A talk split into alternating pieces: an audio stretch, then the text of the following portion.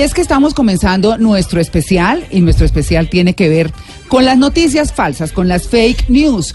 Hoy a propósito del Día del Periodista, de ese día en el que estamos saludando a todos nuestros colegas desde muy temprano en la mañana, que hemos, eh, por supuesto, reconocido esa labor tan importante que se viene haciendo desde 1785 con los primeros diarios que tuvieron además solamente una publicación en ese momento que mm, eran, les voy a recordar, Aviso del Terremoto y Gaceta de Santa Fe.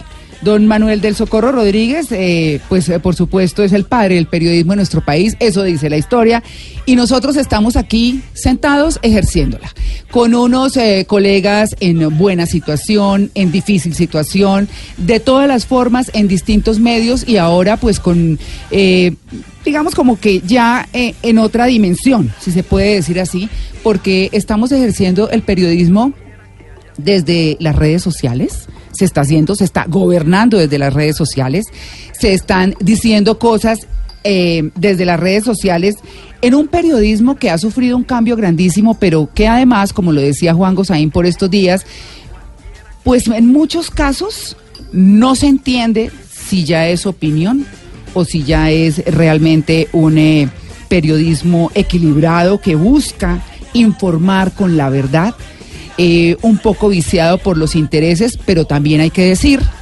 que es un periodismo valiente, un periodismo en donde muchos de nuestros colegas, por supuesto, hacen un trabajo arduo todos los días, eh, bien sea que madruguen o no, se expongan o no, todo el mundo intenta hacer su trabajo bien. Y así aprovechamos para que, pues, por supuesto, eh, enviarles otra vez un saludo muy especial a todos. Y en ese gran en esas conversaciones que hemos tenido estos días con nuestros invitados, que ya se los voy a presentar, eh, y esos periodistas que somos todos ya, eh, los periodistas, los ciudadanos, con la pantalla de McLuhan por los 60, que de la que hablábamos en las reuniones previas a este especial, donde esa pantalla en ese momento era el televisor, pero hoy las pantallas son y están en nuestros teléfonos. La chiva ha variado, la chiva ya no es la chiva de antes, pero se sigue peleando así digan que no.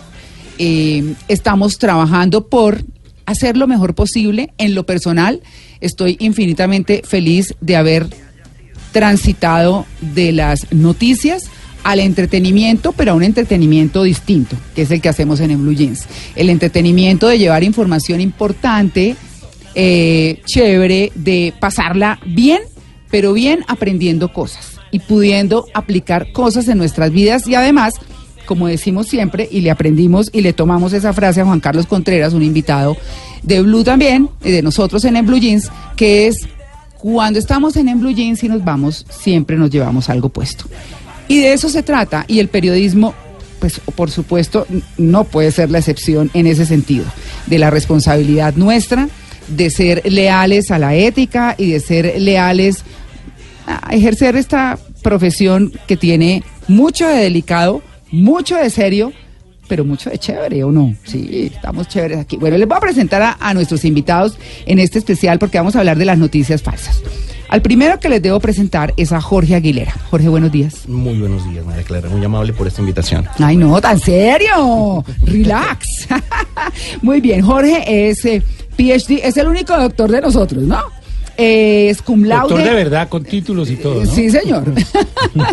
cum laude en gestión estratégica de comunicaciones de la Universidad de Málaga, España, comunicador social y periodista, con estudios de psicología organizacional y especialista en metodología de la investigación. Ha escrito un montón de libros buenísimos, les quiero decir. Eh, y bueno, muchas otras cosas más, eh, por supuesto, es muy respetado en el mundo corporativo, en el término de comunicaciones y eh, su gran especialidad, además admiro mucho esa capacidad de investigación de Jorge, es el manejo de las crisis en redes sociales, sobre todo, que es lo más complejo y lo que hoy nos atañe, ¿no? Eh, tenemos que ver con esto, con las, con las noticias falsas, con las fake news. Así que bienvenido, Jorge. Muchísimas gracias. Bueno, aquí de la casa, los dos señores que, que siguen, don Germán Manga. Doña María Clara, gracias. Muy bien, periodista, académico y diplomático. Bueno, ex diplomático. Pero sigue siendo muy diplomático. Sí, sí, sí, sí. Cuando toca, cuando me conviene. Claro. Admiradísimo, además. Claro, ha trabajado en El Tiempo, El Espectador, RCN, fue editor general del Colombiano y profesor de las universidades Javeriana, de La Sabana y Externado de Colombia, columnista de semana.com y consultor. Bienvenido, Germán. Gracias, María Clara, y feliz día del periodista para todos los colegas. Sí. Yo quiero hacer una notica rápida, Sí. porque eh, como ustedes recordarán, esta semana entregamos los premios del periodismo del CPB. Sí. Y yo quisiera eh, subrayar que la presidenta del CPB, Gloria Vallejo, eh, hizo tres llamados muy importantes sobre lo que está pasando con la libertad de prensa en Colombia. Sí. El primero por un proyecto de ley que presentaron el año pasado para regular el uso de las redes sociales, que Mm. obligaría a eliminar en 72 horas las publicaciones falsas, supuestamente, pero a manos de funcionarios de las redes, Claro. cosa que compromete la libertad de prensa.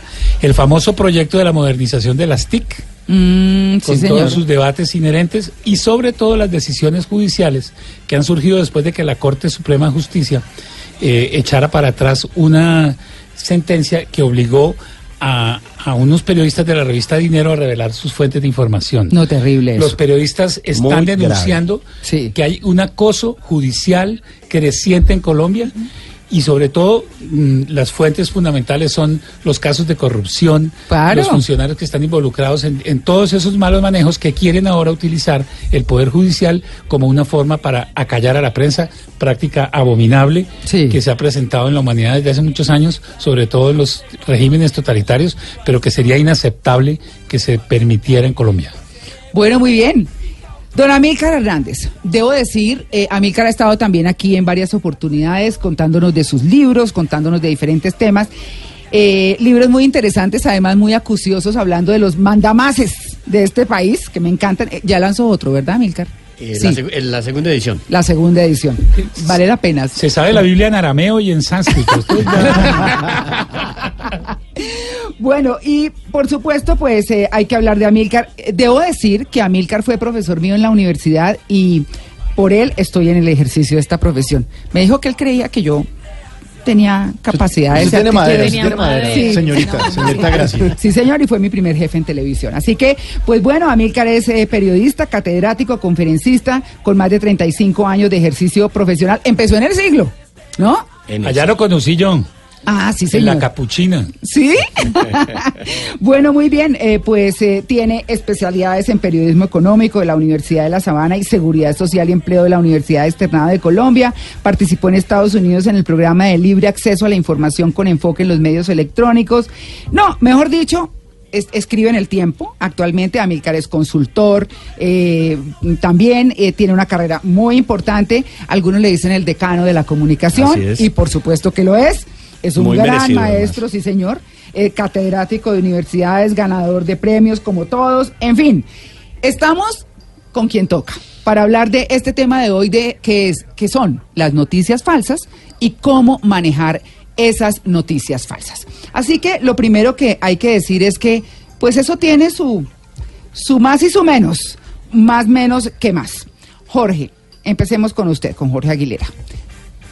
¿Qué son las noticias falsas? ¿De dónde vienen? Eh, Eso parece una pregunta tonta, pero tiene un asidero científico. Sí, claro. Pues básicamente eh, tenemos que ver dos enfoques acá. Puede presentarse una noticia falsa cuando mm, hay cierta impericia del periodista. Es decir, o por el nivel de premura no revisa bien y genera, divulga una información falsa. O también por fallas en su ejercicio periodístico no verifica la información que le está llegando y transmite sin darse cuenta si eso que le están diciendo es cierto o falso. Eso lo tuvimos con el caso de la muerte de Belisario de Tancur, por ejemplo. Ah, Ese es un excelente caso. Salieron a decir que el señor había muerto y resulta que aún no había fallecido. Eh, hay un documento muy interesante eh, norteamericano, fue bestseller en Estados Unidos, que se llama Confía en mí, estoy mintiendo. Y es de un bloguero que diseñó toda una serie de estrategias para engañar periodistas y después publica un libro sobre cómo los periodistas cayeron en sus engaños. Sí, entonces es el sitio del Instituto del Análisis y sale un informe y los periodistas transmiten el informe y el instituto no existe, el informe jamás se hizo, ¿sí? Y eso es una falla periodística, no no verificar si la fuente está diciendo la verdad. Hay otro escenario que se da en las noticias falsas y es cuando hace parte de una estrategia. Es decir, cuando hay una intención de engañar. ¿De acuerdo? En esa intención de engañar puede suceder de todo, que exista un hecho y tergiversen la, eh, la información en torno al hecho. Pero hay cosas aún peores, que es cuando no existe el hecho y aún así se generan noticias como si el, ex, el hecho existiera.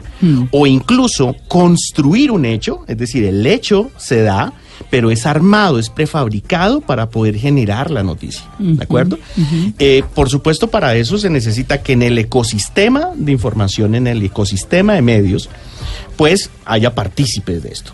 ¿De acuerdo? Es decir, eh, fácilmente vas a tener las famosas granjas de noticias, ¿cierto? Sí, sí. Es donde es un grupo y se dedican a construir información falsa, pero también se necesita ¿Qué tiene una granja de noticias, Jorge? una granja de noticias básicamente es, generalmente es una sala, pero ya se han visto casos enormes en donde es un edificio entero, casi que un edificio de contact center, donde se dedican a construir información falsa para desviar eh, la atención de la opinión pública, su interés, tergiversar eh, temas incluso culturales. A lo que estábamos hablando ahora y que muy bien Germán cita, eso también viene con una serie de estrategia eh, que pertenece a fenómenos ideológicos, como muy bien Germán lo señala. Los, los regímenes fascistas no solamente tergiversan información para hacer que, las, que la sociedad cambie su estructura de creencias, también lo hacen para poder desvirtuar elementos de la sociedad que puedan frenarlos. Por eso buena parte de las noticias falsas se dan atacando a periodistas, atacando a jueces, atacando instituciones. Lo que busca es desprestigiarlos para poder hacer que el estado de opinión supere el estado de derecho. Es decir, ahí la noticia falsa, el, ecosistema de noticias falsas, hace parte de una estrategia que tiene otro tipo de interés, no es tan accidental. Well, public opinion, indeed public anger, had a big impact on those votes in the House of Commons yesterday, and with it, we've seen a diminution of the risk of a second Bueno, estamos escuchando a uno de los protagonistas de la noticia falsa más trascendental en los últimos años en la historia de Europa, a Nigel Farage, el, eh, la cabeza del famoso Brexit, que tiene hoy a todo el Reino Unido y a Theresa May en un lío terrible. Tienen que ver la película, ¿no? Brexit, ahí cuenta todo Maravilloso, cómo lo hizo. maravilloso. Sí, exactamente. Eh, y, lo, y lo traemos a colación justamente porque hay que hablar de cómo la gente se deja convencer en un segundo de algo por esa falta de rigurosidad de la que usted comentaba.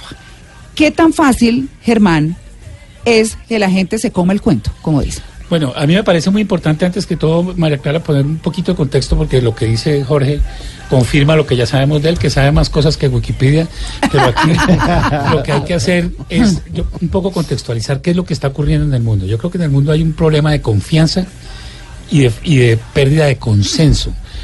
¿Por qué esto afecta a la gente? ¿Por qué las noticias falsas se volvieron lo que son y, y cómo afectan a la gente? Esto viene primero de la crisis financiera del año 2008, que fue lo que rompió la confianza de, los ciudadanos en, las instituciones tradicionales. Y luego, eh, la elección de Donald Trump y, el Brexit en el año 2016 eh, pusieron bajo cuestionamientos absolutos a los medios de comunicación que apoyaron en este caso Estados Unidos masivamente a Hillary Clinton. Estaban casi todos los medios de comunicación, rompieron la neutralidad. El New York Times, CNN, anunciaron que la apoyaban a ella y resulta que les ganó Trump. ¿Cómo les ganó Trump? Con una instrumentalización estratégica, detallada, científica casi, que es lo mismo que acaba de citar Jorge que pasó con el Brexit. De, de- de Ahí la- estaba su asesor Stone, ¿no? También hay un documental Sí, muy sí. bueno sobre el asesor de Trump y su estrategia de generación de mentiras. Pero es ese uso de las redes sociales que al final que demostró que una voz potente en las redes sociales es capaz de callar cualquier verdad, se generan las llamadas cámaras de eco y la gente termina creyendo lo que no es. Esas son las falsas noticias. Y el problema serio es que su poder de manipulación, su poder de, de persuasión de la opinión pública es muy potente al punto que, que ocurrió lo que está ocurriendo en Estados Unidos. Las redes sociales nunca se crearon para ser medios informativos. El negocio de ellos es captar gente para a través de sus algoritmos orientar la publicidad. Para ellos es un bocato di cardenale. Pero al ver que la democracia sufre estas imperfecciones, todo el sistema entra en crisis. Entonces, mm, en resumen, yo lo que digo es, lo que está ocurriendo con los medios de comunicación ahora forma parte de la pérdida general de confianza de la gente en las instituciones y en las cosas tradicionales, por un lado, y adicionalmente de, de la ruptura de consensos. El periodismo lo que tiene que, pensar ahora es cuál, su, cuál es su nuevo rol en esta sociedad que perdió el consenso. Es un reto gigantesco. Challenge you on, on one of the statements that you made in the tail end of the campaign uh, in, in the midterms. That Here- here we go. That, well, if Let's you don't go, mind, Mr. go. President, that this caravan was an invasion. As you Bueno, know, este es un episodio famosísimo de Jorge Ramos de Univisión con el presidente Donald Trump. Y lo traigo a colación no por el episodio en sí, sino porque tenemos ahí dos figuras, una que busca la verdad y que confronta, y la otra que le pone un nombre que hoy en día es global, que es Donald Trump, a las fake news. En español, en chino, en indio, en lo que quieran, se dice fake news. Y es lo que todo interpreta como una, como, como eh, noticias mentirosas o noticias falsas. En este documento interesante que nos pasó Jorge, pues dice que basta con recordar cuando Napoleón Bonaparte llegaba triunfante a París, contando las victorias obtenidas en el norte de África cuando en realidad habían sido grandes derrotas. O sea, lo que queremos decir con esto es que las noticias falsas han sido de toda la vida. Claro, y ahí es, hacen parte de la propaganda, ¿no? O sea, Exacto. para él mantener su estatus, pues decía que había. ¿no? Y después la historia demostró que había sido un desastre. Claro, Pero, pero el fact-checking también es antiguo. Acuérdense ustedes de, por ejemplo, una columna famosísima de García Márquez con el caso es esa niña de- del Washington Post que se inventó una historia de un niño drogadicto y se ganó un Pulitzer. Y contaba García Márquez que él eh, escribió un artículo, cuando escribió un artículo para un medio de Estados Unidos tenía que someterse al bombardeo de tres días de personas que le preguntaban dato por dato, cosa por cosa. Esos mecanismos de defensa también existían en los medios. Lo que pasa es que ahora, como la gente muchas veces se inclina más a creer lo que está en su línea, en Facebook o lo que sea, en su amigo, en el primo, y por ahí es por donde pasan las noticias, ahí el fact-checking ya se vuelve una empresa. Hay, hay un punto que está tocando Germán, más admiradísimo profesor también. Eh, y es. Yo, Admirado, yo, yo, alumno y profesor. Sí. Yo veo, hay, hay un tema que hay que complementar, complementarle a la audiencia y es, no necesariamente la pérdida de credibilidad se da por un tema financiero. Buena parte de la pérdida de la credibilidad de los medios será se da durante el gobierno de Reagan, cuando eh, desregula la apropiación de grandes emporios económicos por, a- hacia los medios de comunicación. Es decir, eso que estaba prohibido, él lo permite, y lo que hace es de esos grandes grupos económicos comprar medios de comunicación. eso es un poco lo que estamos viendo. ¿no? Entonces, lo que sucede ahí es que ya el periodista no e- tiene como principal función llegar a la verdad para ofrecérsela al ciudadano. ¿Por qué? Porque ahí ya su función tiene que ver con un elemento económico y hay verdades que no va a poder tocar debido a que el medio pertenece a una empresa.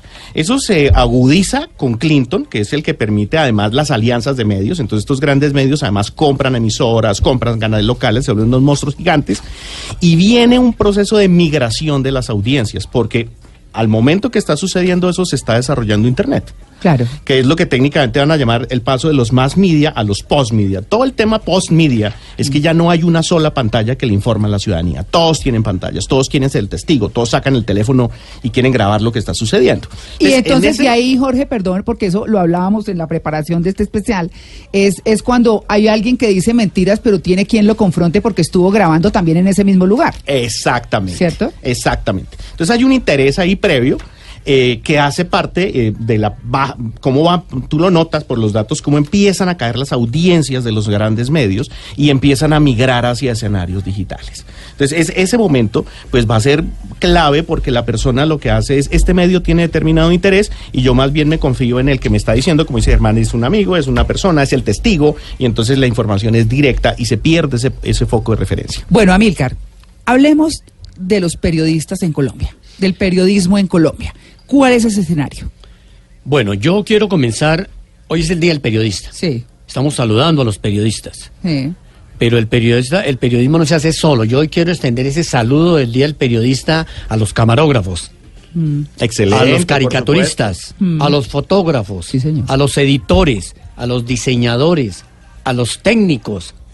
Y repito, por ejemplo, por ejemplo, a los, a los, a los camarógrafos que son esenciales en el trabajo de la televisión. El día del premio de periodismo donde estuvo el doctor Manga, eh, un, uno de los ganadores dijo es que eh, el camarógrafo es al periodista de televisión lo que el acordeón es al vallenato. Claro. Es decir, no Sí, se no, pues- concibe un vallenato sin acordeón Sí. y un periodista de televisión tiene la esencia de el camarógrafo. Tiene Claro. su acordeonero. Ajá, muy Sí. bien. Entonces, van, para entrar en materia, doctor Jorge, yo creo que la verdad sigue siendo la esencia del periodismo sin ninguna deformación. Así no es. podemos distorsionarla con nada. La esencia del periodismo desde que nació y hasta que se acabe el periodismo, se acabe el mundo, va a ser la verdad. Y eso es lo que hay que llevar a las facultades de comunicación y debe ser el norte de todos los periodistas. Aquí no podemos seguir distrayendo que no, que maticemos la verdad, que es que las redes, que es que no sé qué. No, señor. La verdad es una sola. Y esa es la fuente del periodismo y es el norte del periodismo. Almilcar, así se, eh, eh, como están diciendo, digamos, uno escucha a los televidentes, a los oyentes, a los lectores, diciendo, es que ahora hay bandos en los periodistas. Gravísimo. Sí, los periodistas comienzan a enfilarse, a hacer grupos de interés por determinado enfoque, determinada noticia, contra determinado hecho, contra determinada empresa, contra, contra determinada institución, y los periodistas comienzan a hacer una especie como de grupos, eh, ¿cómo se llaman? Eh, el- eh, Mm, eh, grupos de presión. sí. Hacen pa- em, comienzan a ser parte de la estrategia. casi que como unos carteles Mm. que manipulan la información, porque he escuchado con mucha atención al doctor Jorge y al doctor Manga, y el tema no es de los periodistas tampoco. Yo hoy quiero señalar que el tema de las fake news y el tema de las mentiras y las noticias falsas no son, en esencia, la mayor parte culpa del periodista. Aquí hay una culpa porque ahí no hay objetividad en, los, en las fuentes. Mm, Y es la fuente la que propicia la noticia falsa. Entonces también tenemos que Y no, tener pero cuenta- Amilcar, ahí no hay también una falta de rigurosidad del periodista. Por supuesto, de confrontar, Claro. de contextualizar. Y quiero aterrizar- De medir las noticias, de ver alcances, de ver eh, todo lo que nos enseñan qué es noticia y qué no es noticia. Claro, y también porque queremos ustedes oyentes que están en este momento atendiendo este, este, esta discusión tan interesante alrededor del periodismo, a propósito del Día del Periodista, es ustedes también se ven afectados con las noticias falsas y ustedes también son transmisores en la medida en que las replican. Entonces, el objetivo nuestro con toda esta discusión es cómo defendernos entonces de esas noticias falsas, que lo vamos a estar diciendo en la segunda parte de este especial, por supuesto, porque vamos a hablar ahora entonces, si les parece, ¿le faltó algo por decir a Milcar? Sí, yo creo que lo más importante también hoy en día que tenemos que reflexionar todos, los que estamos en la mesa y todos los periodistas, es que ante el tema de las redes sociales, los portales y todo Internet y demás, hay que repensar el periodismo. Hay que ajustarse a esa dinámica tecnológica que se está viviendo. Y el periodista tiene que ajustarse, tiene que mm, volverse más, eh, sintetizar más las noticias. Ya nadie se va a leer una crónica de 10 páginas.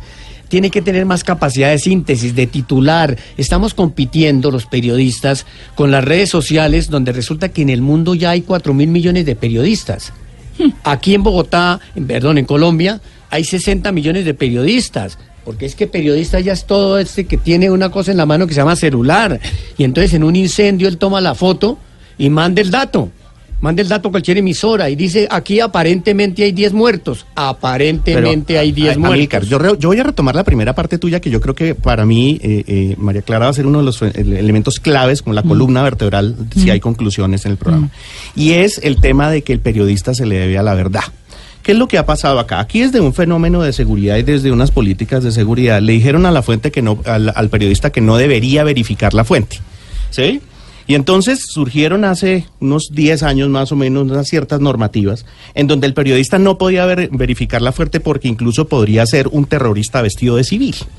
Y entonces, ¿qué va a suceder con el periodista? Pues el periodista se acostumbra a transmitir lo que le dice la fuente. Y lo que cogió la fuente como la fuente, o sea que la fuente oficial es la que vale. es la voz. Entonces, ¿qué es lo que está pasando? Pues las fuentes oficiales están generando una, un mar de noticias falsas, ¿sí? Y el periodista la transmite como si fuera un hecho. Y resulta que es netamente información falsa. Lo vimos en la Sí, última falta semana. más rigurosidad, Jorge. En eso están es generando un montonón de mentiras, ¿sí? Y los periodistas los transmiten limpiamente. Yo creo que hay que ese punto que toca Milcar, María Clara, es un elemento clave. El periodista se debe a la verdad y debe generar una descripción de la situación porque él se debe a la ciudadanía, no a ningún tipo de estrategia ideológica ni nada más. Pero yo creo que Amilcar también planteó de una manera casi colateral la que es la gran crisis.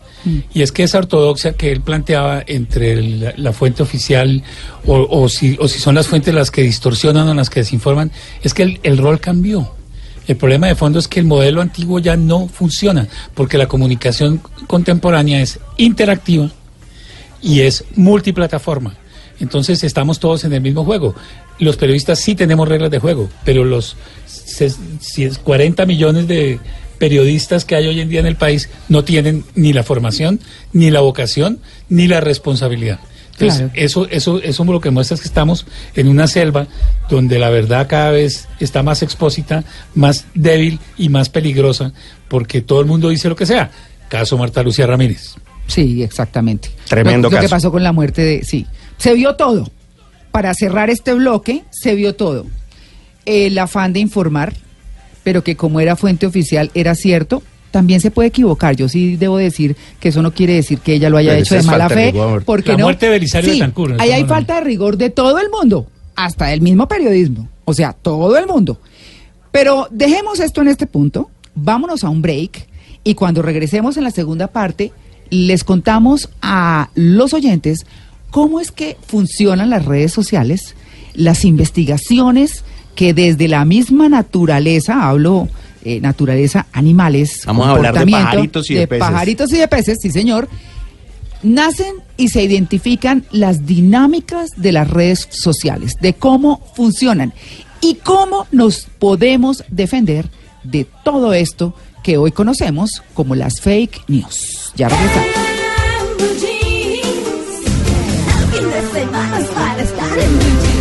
A Venezuela no se le puede hacer una promesa falsa de una supuesta ayuda humanitaria. A Venezuela hay que convocarlas al trabajo, a la producción, al crecimiento de nuestra Bueno, esto para muchos analistas internacionales, o, o esta es la voz para muchos analistas internacionales de uno de los más grandes mentirosos de los últimos años. Eh, en el sentido de que pues dice una cosa y la realidad muestra otra. Y tiene unos intereses y por supuesto que obedecen únicamente a quienes están allá a costa del todo un país, del pueblo de todo un país. Vamos a hablar entonces en este especial, en esta segunda parte, de, de dónde o cómo se identificó cómo funcionan las redes sociales con todo este tema de noticias falsas. Porque las noticias falsas tienen una gran multiplicación a través de las redes sociales, que tienen a todo el mundo alcanzado en legislación, en cómo atajar esas noticias falsas, en fin. Pero, ¿cómo se caracterizan? Lo dice eh, muy bien Jorge Aguilera en eh, su libro Gerencia Integral de la Comunicación 2, de Comunicaciones 2, eh, que es una publicación fantástica sobre comunicación corporativa, por supuesto, y pues las empresas se ven hoy en día abocadas a todo este tipo de dificultades que se generan con las noticias falsas en redes. Primero, el hecho sí existe, pero los datos que se generan de él son erróneos. Segundo, el hecho no existe y por tanto la información que lo rodea es falsa. Tercero, se construye un hecho, es decir, se planeó la, crea- la creación y desarrollo del hecho con el fin de impactar en la opinión pública. Es un hecho que existe, pero que pretende alterar o tergiversar la interpretación de la realidad de las personas. Es En- el caso de los autoatentados, por Sí, ejemplo. ajá. ¿sí? O las, un autoataque. Yo me ataco, eh, el, hecho sucede, pero ha sido un montaje, ¿no? Sí, exactamente. Así que es como un ecosistema de la información falso para divulgar, para la divulgación de los hechos. Así que eh, el sitio web desde el cual las personas toman los datos no existe, la noticia de la cual se está hablando no existe, los perfiles que están compartiendo la información también son falsos. ¿Cuál es el estudio que muestra cómo se comportan las, eh, las eh, redes sociales? Bueno, en este momento en las redes de Blue estamos, eh, estamos mostrando un video que se llama El murmullo de los estorninos. Esa música de fondo, escuchémosla un poquito. Por supuesto que la música a ustedes no les va a decir gran cosa, pero sí está acompañando un video que en este momento les estamos publicando en las redes, en el Twitter de Blue Radio, en las redes sociales de Blue Radio, para que ustedes vean y entiendan mejor lo que les va a explicar Jorge. Básicamente, eh, el tema surge de estudiar cómo vuelan los estorninos. Los estorninos son unos pájaros mediterráneos que vuelan haciendo bucles, haciendo grupos. Entonces, Cambridge, la Universidad de Cambridge, saca un concurso para ver quién logra describir o descubrir por qué los pájaros se mueven así. Entonces se arma el concurso, eh, tres grupos de estudiantes empiezan a participar, uno desarrolla uno de los algoritmos que demuestra cómo se mueven así, y es que tienen como referencia al pájaro de al lado.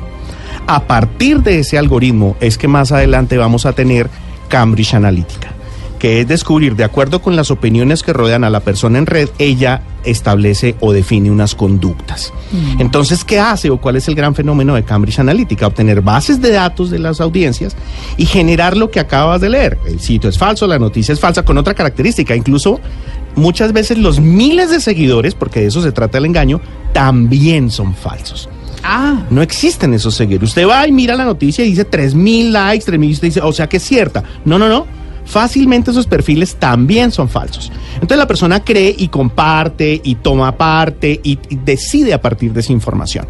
Ese fue el fenómeno de Cambridge Analytica que, como lo decíamos ahora, y lo citaba Germán, está en esa película de Brexit. Muestran cómo esa Brexit lo que muestra es el primer ensayo de Cambridge Analytica que después se aplicó en multiplicidad de campañas.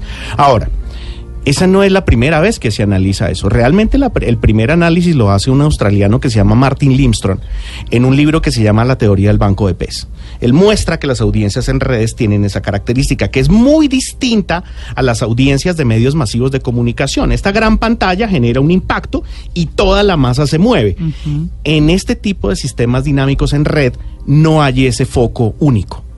No hay ese solo punto que mueve toda la masa. Se mueven es con respecto a la- a la- al individuo que tienen al lado. Entonces lo que hace esta estrategia es generar información falsa para hacer que ese grupo de individuos actúen, tomen decisiones electorales, tomen decisiones de procesos de paz, etcétera, etcétera, etcétera, a partir de información falsa.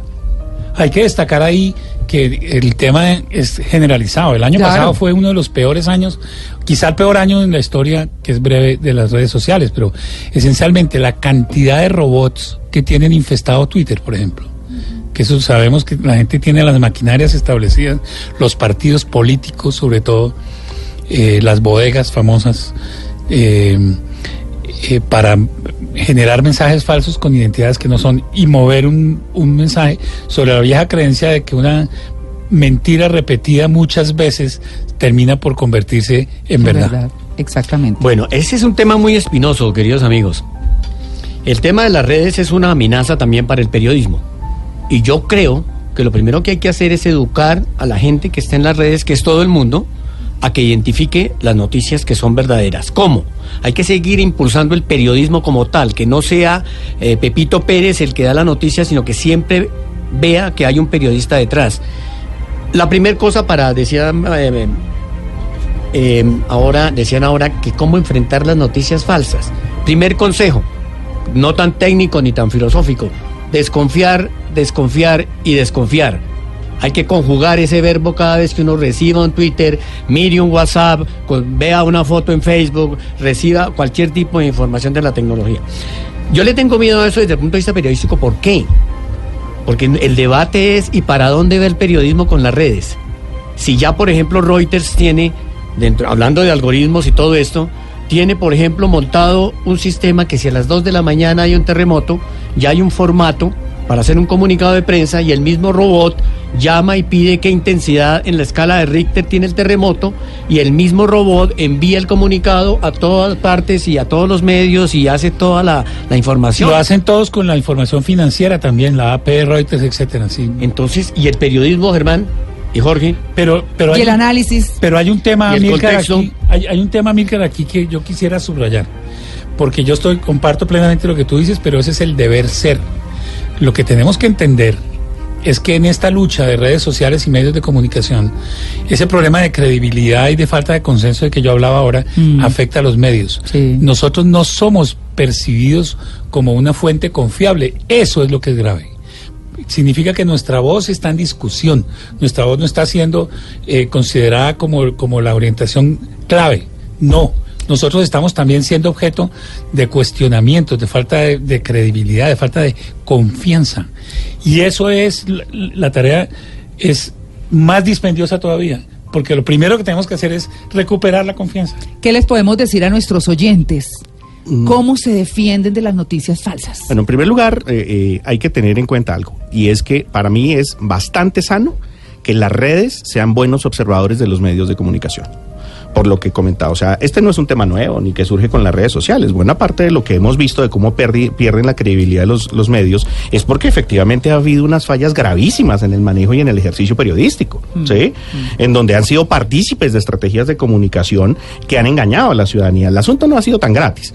Entonces, viene el tema de redes y obviamente amplía la posibilidad de opinión, se acerca el tema del testigo, pero vamos a ver un tema que es clave en el consumidor, Amilcar, y es que el, el consumidor no quiere a alguien que le interprete. El consumidor de redes quiere ser prácticamente el que es el testigo, la información directa.